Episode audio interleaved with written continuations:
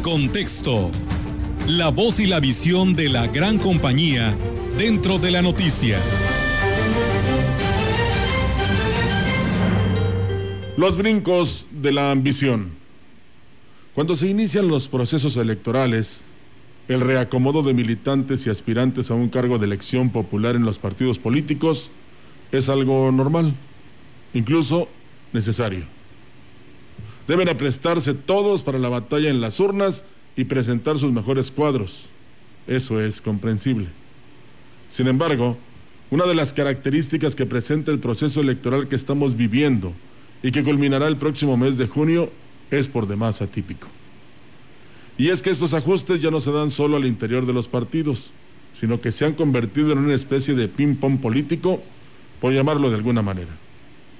Mire usted, en anteriores elecciones presenciamos cómo algunos actores, desilusionados por no haber sido favorecidos con una candidatura, renunciaban para poco después incorporarse a otro partido de ideología cercana al que dejaban.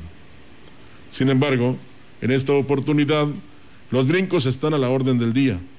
No importa que el partido sea de derecha o izquierda, el ánimo de servir a la ciudadanía es tal que no importa el color.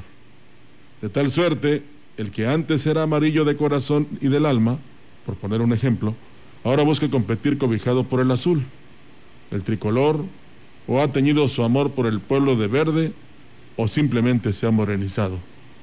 Valga usted la expresión. De tal suerte, el que anteriormente defendía los colores de un partido de derecha, hoy milita en uno de izquierda y viceversa. Así de radical. La reflexión, la duda es simple. ¿Es este fenómeno un signo de que los políticos actuales buscan a toda costa servir a la sociedad? ¿O simplemente el desesperado intento por seguir en el presupuesto? La respuesta debemos encontrarla a quienes somos los responsables de dar a nuestra ciudad, entidad y el país el gobierno que merecemos, el necesario para que las familias vivan con decoro en ciudades y comunidades. Debemos también los ciudadanos distinguir entre tanta bruma política a aquel personaje que en base de sus cualidades sea la mejor alternativa. Al honrado a carta cabal, al que verdaderamente desee mandar obedeciendo el clamor popular, quien sepa detectar las necesidades de la ciudadanía y esforzarse en remediarlas porque personajes que prometen el paraíso y al final obsequian al pueblo un infierno, ya ha habido muchos. Como ese que aseguró que nuestra ciudad sería como Dubái y que se dedicó alegremente al culto de su persona y que finalmente se fue en busca de su personal sueño, dejando la chamba tirada.